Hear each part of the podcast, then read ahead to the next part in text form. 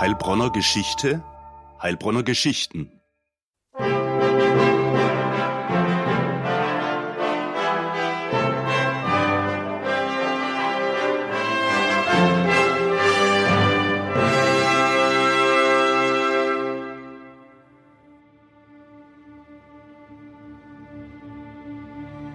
Geschichte erleben mit dem Stadtarchiv Heilbronn. In der dritten Folge unserer Podcast-Reihe von Stimme Mediengruppe und Stadtarchiv Heilbronn beleuchten wir im Gespräch mit Direktor Professor Christhard Schrenk den 4. Dezember 1944, also den Tag der Zerstörung Heilbronns, wenige Monate vor Ende des Zweiten Weltkriegs. Über 6500 Menschen sind dabei ums Leben gekommen. Warum nur so viele? Warum traf es ausgerechnet Heilbronn? War die Stadt strategisch so wichtig? Und wer war eigentlich dieser Bombenkarle? Professor Schrenk hat sich intensiv mit Fragen wie diesen beschäftigt. Er war sogar in Archiven in den USA und hat dort viele neue Erkenntnisse gewonnen. Mein Name ist Kilian Kraut.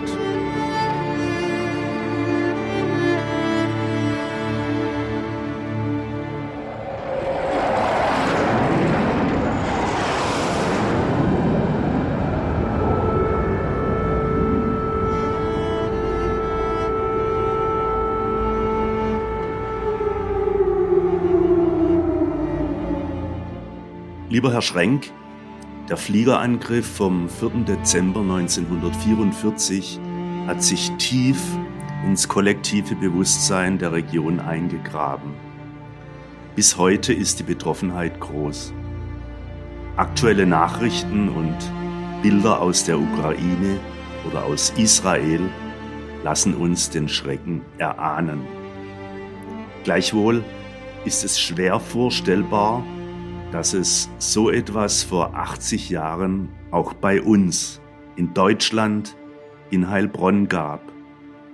Lassen Sie uns darüber sprechen, über den Angriff selbst, aber auch über die Vorgeschichte und den weltpolitischen Hintergrund.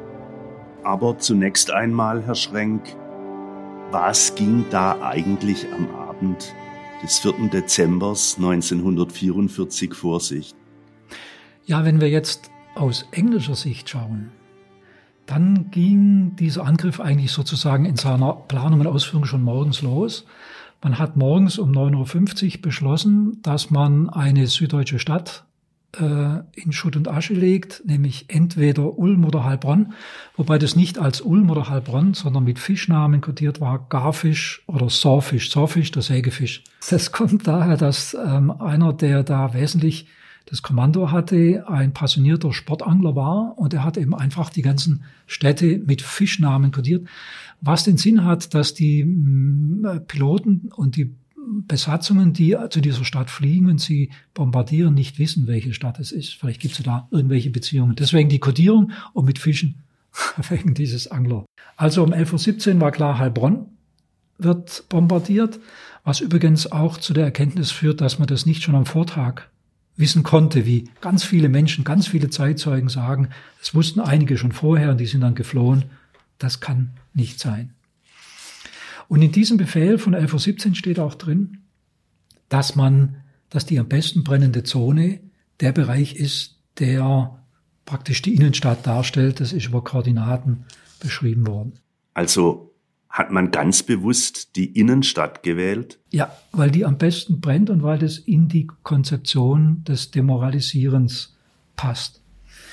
Und dann sind, nachdem das entschieden war, wurden die Mannschaften ähm, einsatzbereit gemacht, etwa 2000 Mann, die dann angefangen haben, so knapp 300 äh, Flugzeuge mit Bomben vollzuladen. Da waren die eine Zeit lang beschäftigt und die sind dann ähm, ab äh, 16 Uhr, 16.15 Uhr gestartet, sind dann in einer Dreiviertelstunde in der Luft gewesen. Also wie können 300 Flugzeuge innerhalb so kurzer Zeit überhaupt abheben, ohne sich in die Quere zu kommen. Genau, das ist tatsächlich äh, militärisch eine ziemlich äh, gute Leistung, wenn man so will, weil das, man hat gute neun Sekunden pro Flugzeug und wenn man sich das einfach mal so vorstellt, dass die da in der Schlange stehen und in, im neun Sekunden Takt äh, starten müssen, ist das enorm. Man hat übrigens auch verschiedene Start- und Landebahnen gehabt, weil die Windrichtung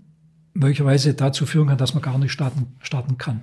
Also die hat man alle in die Luft gebracht, hat die äh, über den englischen Kanal äh, Richtung Frankreich sozusagen geschickt, hat gleichzeitig einen Scheinangriff ins Ruhrgebiet gemacht, so dass die deutsche Flugabwehr vom Süden in den Norden hochgeflogen ist. Man hat nicht bemerkt, dass der eigentliche Angriff dem Süden gilt. Und es liegt daran, dass die Engländer einen sogenannten Mandrell-Screen aufgespannt haben, also einen Schirm, der für das deutsche Radar undurchlässig war, undurchschaubar. Man kann sich das so am Rhein, also westlich des Rheins vorstellen. Da sind einige Flugzeuge mit starken Störsendern immer auf und ab geflogen, sodass die westliche Aufklärung, äh, also die, die, die deutsche Aufklärung nicht in den Westen rüberschauen konnte. Also in sozusagen hinter diesem Mandrell-Screen ist der Flottenverband angerückt. Wann hat man dann realisiert, hier in Heilbronn oder zumindest im Südwesten, dass eine Stadt getroffen wird an diesem Tag? Ähm, die ersten Flugzeuge, die durch diesen Mandrell-Screen dann durch sind, das war irgendwann ähm, so nach 18 Uhr, 18.30 Uhr. Da gab es dann Meldungen, mit einem Angriff ist zu rechnen, aber man wusste natürlich nicht wo. Das war zunächst mal noch nicht so dramatisch, weil man ja immer ähm, Angriffe hatte. Übrigens haben auch viele Zeitzeugen berichtet, dass dieser äh, Flugverband über Heilbronn hinweggeflogen sei. Man hat schon aufgeatmet und dann habe er über Öhringen irgendwo gewendet und habe auf dem Heimweg die Bomben abgeladen. Das haben ganz, ganz viele Zeitzeugen berichtet. Ist, klingt zwar wahrscheinlich, aber ist falsch da haben sich kollektiv alle geirrt, weil wir von jedem einzelnen Flugzeug wissen, was genau das gemacht hat. Es gibt für jedes einzelne Flugzeug einen exakten Bericht, wie die geflogen sind. Und da ist keiner erst über Heilbronn und auf dem Rückweg, sondern andersrum, nebenbei. Übrigens gab es auch Flugzeuge, die sich verirrt haben. Das gab es schon. Ähm, aber deswegen hat man zunächst mal, hat man nicht gleich die Bomben auf diese Stadt geworfen, sondern hat erstmal versucht, sich in der Stadt zu orientieren. Das heißt, die großen Lancaster-Flugzeuge, die die Bombenladung getragen haben, die waren langsamer als die kleinen, schnellen Moskito-Flugzeuge. Die hat man langsamer fliegen lassen, die Moskitos vorne draus. Und die haben mal versucht, diese Stadt ähm, zu durchschauen. Heilbronn hat man immer an dem rechteckigen Marktplatz erkannt. Der war immer ein weißes, helleres Feld wie alles andere. Man war sich also ziemlich sicher, dass man Heilbronn erwischt hat und hat dann als erstes, das war 1918, ähm, einfach mal Zielmarkierungsbomben reingeworfen, die dann für die äh, sogenannten Christbäume die Orientierung waren. Christbäume sind Leuchtraketen, Leuchtbomben, die an Fallschirmen so zwei, drei Minuten lang runterschweben und die Szenerie beleuchten und die von unten wie Christbäume aussehen. Das heißt also, erstmal hat man irgendwo, dann hat man hell gemacht und dann hat man die Zielmarkierungspunkte abgesetzt das ist eben wichtig. Man hat dann, dieser Masterbomber ist rübergekreist, hat diese, ähm, diese Markierungspunkte nochmal vermessen, hat ausgerechnet, hat gemessen, wie schnell der Wind ist, aus welcher Richtung er kommt, wie man dann, und das wurde alles einberechnet in die Frage, wann man wo die Bomben abwerfen muss. Und als das erledigt war, hat man den Bomberstrom herangerufen. Jetzt kommt genau das, was Sie fragen. Wenn 280 oder mehr Lancaster jetzt über diese Markierungspunkte fliegen und Bomben abwerfen, dann ist das einigermaßen chaotisch. Und deswegen hat man diese Flugzeuge in verschiedene, in fünf verschiedene Höhenbänder eingeteilt. Also wenn man 300 durch 5 wären, knappe 60, äh, sind immer in einem Verband, die verschieden hoch, 200, 300 Meter unterschiedlich hoch geflogen sind. Und die sind dann fächerförmig über die Markierungspunkte geflogen. Als man die in der Zieloptik hatte, die Markierungspunkte, hat man ausgerechnet, wie weit man noch, wie viele Sekunden man noch weiterfliegen muss in Abhängigkeit von Windrichtung, Windgeschwindigkeit und Fluggeschwindigkeit, um die Bombe dann auszuklicken, sodass die dorthin fliegt, wo sie auch hinfliegen soll. Das war also sehr präzis gemacht und durch diese fächerförmige Anf Anflug hat man das Chaos vermieden und hat dafür gesorgt, dass in der sozusagen dreieckigen Fläche, die dann äh, bombardiert wurde, auch die Saturierung mit Bomben perfekt war. Das heißt, dass die Bomben gut verteilt waren.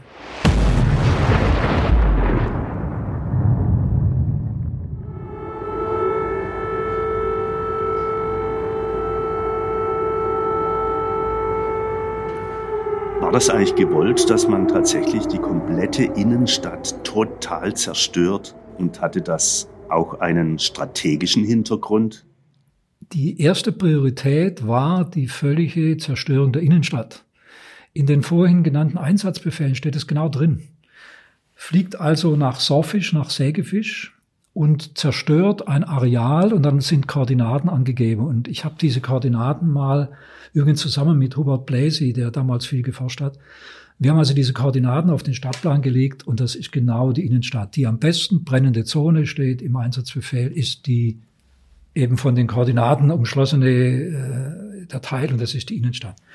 Manche von uns kennen ja vielleicht die Diskussion um den Bomber Harris und auch den Begriff Moral Bombing. Kann man das darunter verstehen? Genau, an dem Punkt sind wir jetzt. Also ähm, tatsächlich gab es eine zweite Priorität, das war der Böckinger Rangierbahnhof, aber das war klar untergeordnet, übrigens auch zeitlich einige Minuten später. Und jetzt muss man wirklich den großen äh, Zusammenhang herstellen, dass Tausende von Menschen sterben. Weiß man eigentlich, wie viele Menschen damals genau gestorben sind? Nicht genau. Es gibt verschiedene Zahlen. Am Anfang war die Zahl ganz hoch, 10.000. Die hat man dann runterkorrigiert auf vielleicht 6.500. Man weiß es nicht genau, weil man viele Menschen nicht mehr gefunden hat. Die sind einfach verbrannt.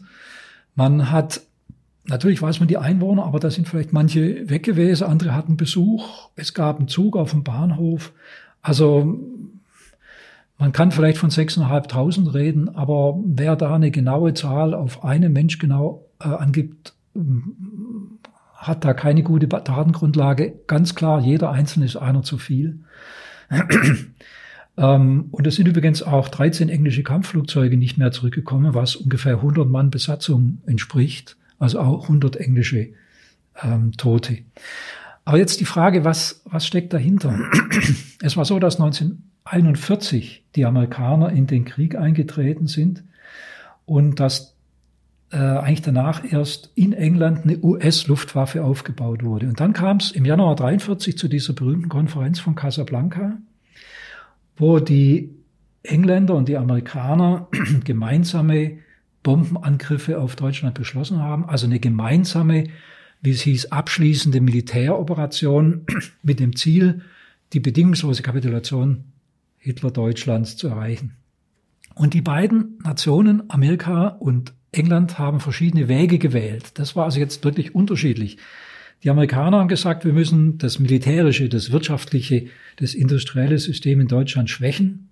Und deswegen führen wir präzise, sozusagen chirurgisch genaue nach damaligem Verständnis jedenfalls genaue Tagangriffe auf solche Einrichtungen militärisch, wirtschaftlich, industriell durch. Das war die ähm, Idee der Amerikaner, Roosevelt als Stichwort. Die Engländer haben eine ganz andere Idee gehabt. Die haben gesagt, wir müssen die Moral der Deutschen untergraben, damit die, also Churchill war das, damit die ihren Hitler davonjagen. Und jetzt kommt der berühmte Arthur Harris, der Bomber Harris ins Spiel, der die Idee entwickelt hat, dass man nicht nur Bomben auf eine Stadt wirft, die haben, je nachdem wie viel, schon eine ordentliche Brandlast, sondern dass man die Stadt selbst zur Waffe gegen die Menschen macht. Die Engländer haben das also geübt, wie man ein, wie man Bomben so abwerfen muss, damit die Stadt insgesamt so brennt, dass das die eigentliche Waffe ist. Ähm, also die Bomben sind sozusagen nur das Streichholz, die dann die, die Stadt anzünden. Und tatsächlich war das in Heilbronn das erste Mal, dass das aus Sicht von Harris wunderbar funktioniert hat. Das hat er in seinen Memoiren auch geschrieben. was uns natürlich massiv gegen Harris einstellt. Ähm, denn für uns ist es schwer erträglich, diesen Angriff auf Heilbronn als riesigen Erfolg darzustellen. Aber das Ziel war, Hitler Deutschland in die Knie zu zwingen. Und man muss auch sagen, hätte Hitler den Krieg nicht immer weiter verlängert, dann wärst du diesen Angriffen gar nicht gekommen. Äh, noch eine Frage. Wenn die Nationalsozialisten vorab wussten, dass es früher oder später die Städte trifft, haben die Städte dann auch Schutzvorkehrungen getroffen, zum Beispiel Bunker oder andere Strategien, sodass die Bevölkerung doch nicht so sehr betroffen wird? Ja, ja, also man hat äh, schon zu Beginn des Zweiten Weltkriegs, ja eigentlich schon vorher, Maßnahmen des Luftschutzes ergriffen. Also was für mich wirklich frappierend ist, die Kasernen, die wir heute noch so unter Schwaben und Hessenhof im Heilbronner äh, Süden kennen. Die Dächer dieser Kasernen sind von unfasslich dickem Beton. Und das macht ja nur Sinn, wenn man mit Bombenangriffen rechnet, was aber zum Zeitpunkt des Baus, das war ja noch deutlich vor dem Zweiten Weltkrieg, überhaupt nicht in der Luft war. Also die haben sich schon drauf eingestellt. Und dann ähm, hat man Luftschutzbunker gemacht. Man hat ähm, in der Innenstadt die ganzen Keller mit Gängen untereinander verbunden. Wenn es also ein Haus zerstört, dass man dann über diesen Gang zum Nachbar rüberkrabbeln konnte. Da gibt's einen Plan. Wir haben im Stadtarchiv Heilbronn einen Plan, wo diese ganzen äh, Verbindungsgänge eingezeichnet sind. Man hat Übungen gemacht, man hat Luftschutzübungen durchgeführt. Man hat auch kleine Einzelbunker äh, aufgestellt. Die waren vielleicht Durchmesser ein Meter, anderthalb Meter in der stadtgeschichtlichen Dauerausstellung steht so ein Stück. Da konnte man, wenn man irgendwo war, wo es keine Bunker gab, rein. Das war natürlich mit Sicherheit grauenvoll, wenn man in diesem Bunker stand und die Bomben runtergegangen sind. Also man hat sich intensiv auf Luftkrieg vorbereitet. Aber sagen Sie, warum gab es eigentlich dann so viele Tote? Tja, die Strategie war bis zum 4. Dezember 1944, dass man nach dem Angriff im Keller bleibt das war auch durchaus richtig. Und zwar deshalb, weil die Engländer nicht nur Bomben abgeworfen haben, sondern auch Zeitzünderbomben. Es gab eine erste Welle von Zeitzünderbomben. Die hatten so etwa eine halbe Stunde Zeitzünder, äh, Zeitverzögerung äh, gehabt. Das heißt, nachdem die Flugzeuge weg waren, hat es weiter explodiert. Dann hat man Sprengbomben abgeworfen, damit die Hausdächer zerfetzt. Und dann hat man Brandbomben abgeworfen, damit durch in die zerfetzten Häuser die Brände gelegt werden können. Hätte man erst die Brandbomben geworfen, dann wären die abgekullert von den Dächern und auf den Straßen irgendwie gebrannt. Und dann hat man am Schluss noch mal Zeitzünderbomben abgeworfen, die so sechs Stunden lang später explodiert sind. Das war bekannt. Und deswegen hat man den Menschen gesagt, offizielle Linie, bleibt in den Kellern. Da seid ihr sicher. Wartet so lang, bis alle Zeitzünderbomben explodiert sind und dann kommt raus. Das haben die Heilbronner gemacht. Aber nun war ja eben dieser Angriff auf Heilbronn der erste, der, äh, der aus englischer Sicht jetzt, wo es geglückt ist, die Stadt selber zur Waffe gegen die Menschen zu machen. Also dieser Feuersturm, dieser unfassliche Feuersturm, den Heilbronn erlebt hat, das war der erste. Und deswegen war man auf den Fall, dass es den Sauerstoff verzehrt, nicht eingestellt. Und Tausende von Menschen sind ja friedlich im Keller erstickt. Die haben ja gar nicht mitgekriegt, dass sie vergiftet wurden äh, von Kohlenmonoxid. Deshalb gab es so viele Tote. Und übrigens interessant, man hat direkt danach deutscherseits erkannt, dass es viel gefährlicher ist, im Keller zu bleiben, als rauszukommen. Klar, Zeitzünder. Aber die Tausenden von Toten, diese Zahl hätte man wesentlich nach unterschrauben können, wenn man rausgegangen wäre und äh, Ulm ist ja dann später bombardiert worden. Und die haben das schon umgesetzt, nach dem Angriff raus. Deswegen gibt es in, in, Ulm 2000 Tote in der vergleichbar großen Stadt. Ähm, es sind immer noch 2000 zu viel, aber besser als 6.500. Ach, Heilbronn war tatsächlich die erste Stadt, die auf diese Weise bombardiert wurde. Hm. Herr Schrenk, wie kann man sich das eigentlich vorstellen? Wie sah der Tag danach aus, der fünfte Dezember 1944. Wahrscheinlich kann man sich das gar nicht vorstellen. Aber es gibt Berichte, bewegende Berichte, dass man zum Beispiel die Orientierung verloren hat. Wenn wir heute durch eine Stadt laufen, erkennen wir Gebäude und gewisse Ansichten. Wenn die aber alle weg sind, dann weiß man gar nicht mehr, wo man sich ähm, befindet. Und ich habe tatsächlich mal in einer Stadt, wo einiges abgerissen wurde, das gleiche erlebt, also das gleiche in Anführungszeichen. Man konnte nicht mehr erkennen, wo man ist. Die Stadt war eine Trümmerwüste. Natürlich gab es noch einzelne Mauern, die irgendwie gestanden sind. Aber das war kein nutzbares, äh, waren keine nutzbaren Gebäude mehr. Denn wir wissen ja seit äh, 9-11 und New York und Zwillingstürme, dass wenn das mal ausgeglüht ist, dass dann keine Statik mehr funktioniert. Also es war ein fürchterliches Trümmerfeld. Es waren mehr als die Hälfte aller Wohnungen in Heilbronn zerstört, unbrauchbar. In der Innenstadt war alles kaputt. Ähm, ähm, es war also eine, eine, eine ganz schlimme Situation. Das Stadtbild war weg, die Kulturgüter waren weg, Tausende von Menschen waren tot. Also eine unglaubliche Situation der Not. Wer hat dann die Initiative ergriffen und wie haben die Menschen reagiert? Tatsächlich hat die NSDAP die Initiative ergriffen. Erstmal ging es ja um die Tausenden von Toten, die wurden Kaiserstraße Allee entlang aufgereiht, die lagen da alle, die ganzen vielen Tausende von Toten. Man konnte da vorbeischreiten und seine eigenen Verwandten suchen.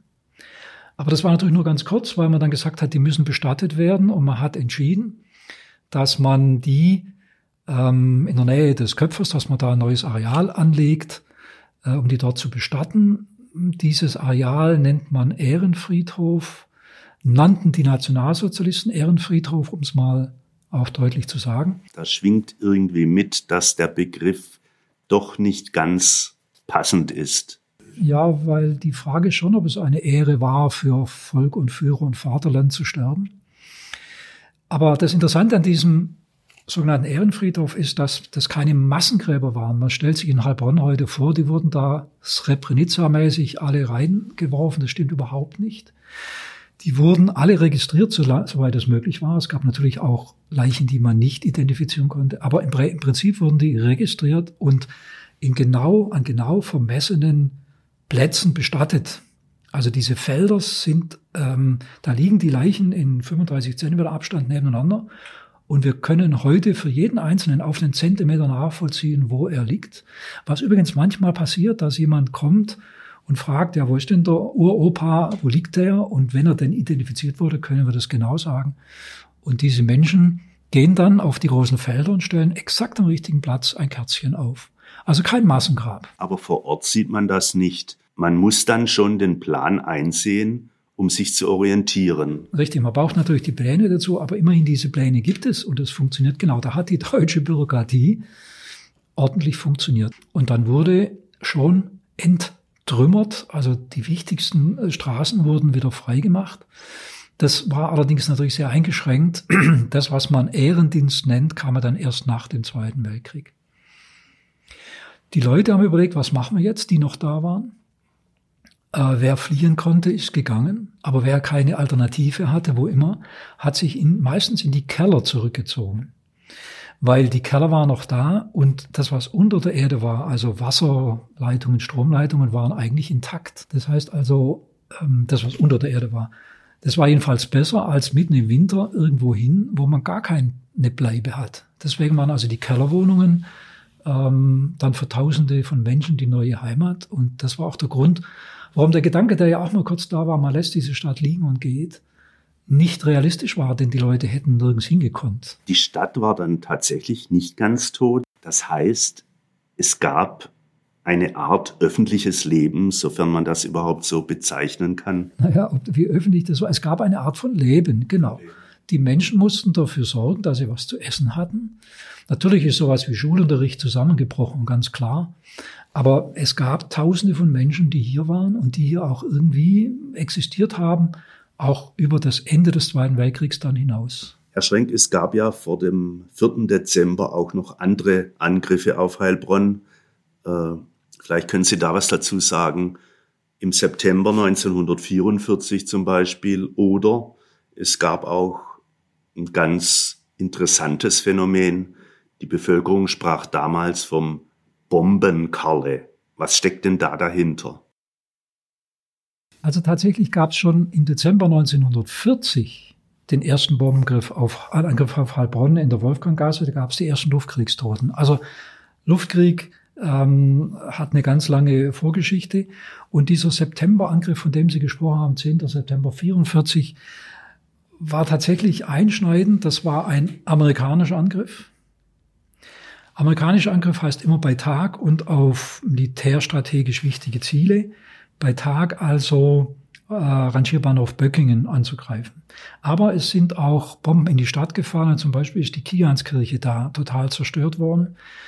Meistens ähm, so im, im Überschwang sagen die Leute, die Kianskirche sei am 4. Dezember zerstört, die ist schon vorher am 10. September praktisch kaputt gewesen. Es gab noch weitere Schäden. Das Kirchenschiff, glaube ich, und vor allem der Turm sind ja interessanterweise fast unbeschadet geblieben.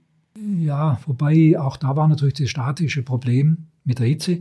Aber das Schiff, das Dach war am 10. September kaputt. Und manchmal sieht man, es gibt ein Foto, wie die Kirche brennt. Und oft wird es mit 4. Dezember untertitelt, was aber falsch ist. So, und jetzt kommt im Oktober 44 das, was die Bevölkerung Bombenkarle genannt hat. Also das Phänomen war merkwürdig. Ende September bis in Oktober hinein gab es einige äh, Angriffe auf Heilbronn, die aber sehr geheimnisvoll waren. Es gab keine Warnungen, man hat auch nichts gesehen und nichts gehört, aber plötzlich ist irgendwo eine Bombe explodiert.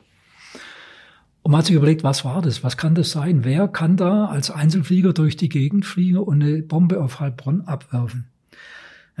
Und da kam nun die Idee in der Bevölkerung auf, das könnte ein aus Heilbronn ausgewanderter Jude sein, der sich jetzt an dieser Stadt rächt. Das war die Idee dahinter. Die Idee war allerdings völlig falsch. Das hat, das hat äh, einen großen Hintergrund. Ähm, es war so, dass es am 6. Juni 44 ja den sogenannten D-Day gab. Also die Alliierten sind äh, an der Normandie gelandet. Und das hatte militärstrategisch viele, viele Auswirkungen. Und eine hängt mit dem Bombenkader zusammen.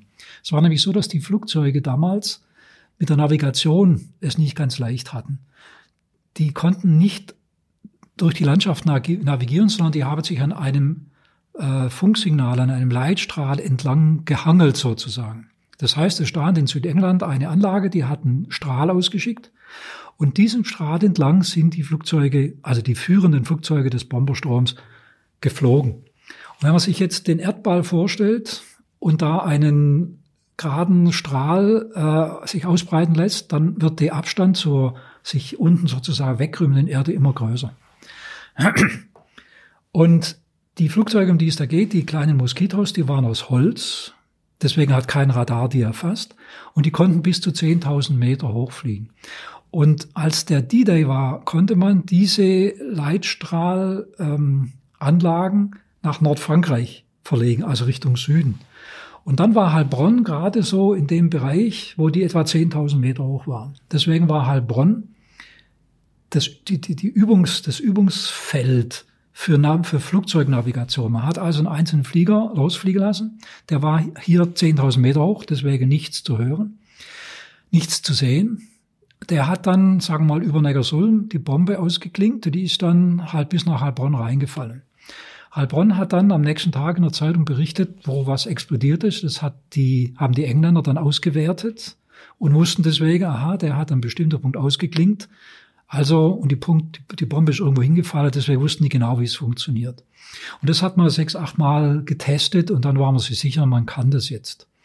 Also kein, kein Einzelflieger, sondern die richtige Technik dahinter und schon gleich gar kein Heilbronner oder ein Heilbronner Jude, der sich gerecht hat, sondern sozusagen Übungsflüge. Und ähm, das hat ja dann auch ordentlich funktioniert, wobei die Navigation schwierig war. Es konnte durchaus sein, in 42, 43, 1944, dass Flugzeuge, die Berlin bombardieren wollten, Frankfurt-Oder erwischt haben, also einige Dutzend Kilometer daneben war schon drin. Deswegen übrigens hat es ja auch funktioniert, dass man nördlich ähm, von Stuttgart dabei laufen diese Scheinanlage des Stuttgarter Bahnhofs gebaut hat, äh, mit, mit Licht sozusagen. Hätten die genau navigieren können, hätten die sofort gewusst, dass das nicht Stuttgart ist. Also ähm, das ist der Bombenkarle, der aber nie einer war. In Heilbronn hat sich ja nach dem Krieg aus den ganzen Geschehnissen heraus eine ganz spezielle Gedenkkultur herausentwickelt, die sich über Jahre hinweg kaum verändert hat. Erst in letzter Zeit. Die ersten 50 Jahre liefen eigentlich immer nach dem gleichen Muster ab. Nämlich das völlig berechtigte Gedenken an die 6.500 Toten, an unsere Opfer, wie formuliert wurde. Und wie gesagt, das war auch richtig, das darf man und muss man tun. Was man nicht in den Blick genommen hat, war die Frage zum Beispiel der englischen Toten oder gar die Frage, warum eigentlich Heilbronn bombardiert wurde. Als ich in den späten 1980er Jahren nach Heilbronn kam, da haben mir die Leute oder viele Leute erzählt, ja, pff, da war der 4. Dezember, wir saßen in den Kellern, wir hatten Angst, aber wir wissen gar nicht, warum unser Haus, warum unsere Stadt bombardiert wurde. Das war auf jeden Fall bis 1994 zum 50. Jahrestag die Stimmung. Das war noch lange danach die Stimmung, aber 94 kam sozusagen die Wende, ähm, in dem Hubert Bläsi und ich dagegen sozusagen gestanden sind und gesagt haben, das hat einen weltpolitischen Grund. Es war nicht einfach so, dass die da jetzt daherkamen, sondern es war, es ging darum, ähm, Nazi-Deutschland, das ja den, den Zweiten Weltkrieg ausgelöst hatte, von dem Nationalsozialismus zu befreien. Und ich muss nochmal sagen, hätte Hitler diesen Krieg nicht immer weiter in die Länge gezogen, wären auch diese Bombardements nicht notwendig gewesen. Also diese, diese doppelte Bilanz muss man einfach sehen. Und auf was wir dann im Laufe der Jahre immer stärker auch hingewiesen haben, war, dass das Gedenken nicht nur rückwärts gewandt sein darf, dass es auch nach vorne gehen muss. Als 2015 die große Flüchtlingswelle kam und viele Menschen aus Aleppo nach Heilbronn kamen und die dann gesehen haben, dass diese Stadt, die jetzt blüht, einige Jahrzehnte vorher genauso zertrümmert war wie Aleppo zu diesem Zeitpunkt, das war eine ähm, eindrucksvolle Erkenntnis für diese Menschen und deswegen haben wir jetzt beim Gedenken immer auch einbezogen, dass es heute aktuell unfassliche Zerstörungen gibt und dass man aber den Mut aufbringen muss, dort wieder neu anzufangen. Die Flucht ist das eine, aber den Neuanfang zu wagen ist das andere. Das kann man aus Heilbronner, aus der Heilbronner Geschichte lernen. Herr Schwenk, ich danke Ihnen für das Gespräch. Liebe Zuhörerinnen, liebe Zuhörer, in der nächsten Folge unserer Podcast-Reihe von Stimme Mediengruppe und Stadtarchiv Heilbronn beleuchten wir mit Archivdirektor Professor Christhard Schrenk das Unglück auf der Waldheide. Am 11. Januar 1985 explodierte dabei unweit von Heilbronn mitten im Stadtwald eine Atomrakete, zumindest der Antrieb. Drei Soldaten wurden dabei getötet. Heilbronn rückte schlagartig in den Brennpunkt der Weltöffentlichkeit. Eine spannende Zeit. Wenn wir Ihr Interesse an mehr Heilbronner Geschichten geweckt haben, die Dauerausstellung des Stadtarchivs im Heilbronner Deutschhof beleuchtet viele spannende Aspekte. Multimedial, interaktiv und mit vielen originalen Exponaten. Danke, dass Sie uns zugehört haben. Ihr Kilian Kraut.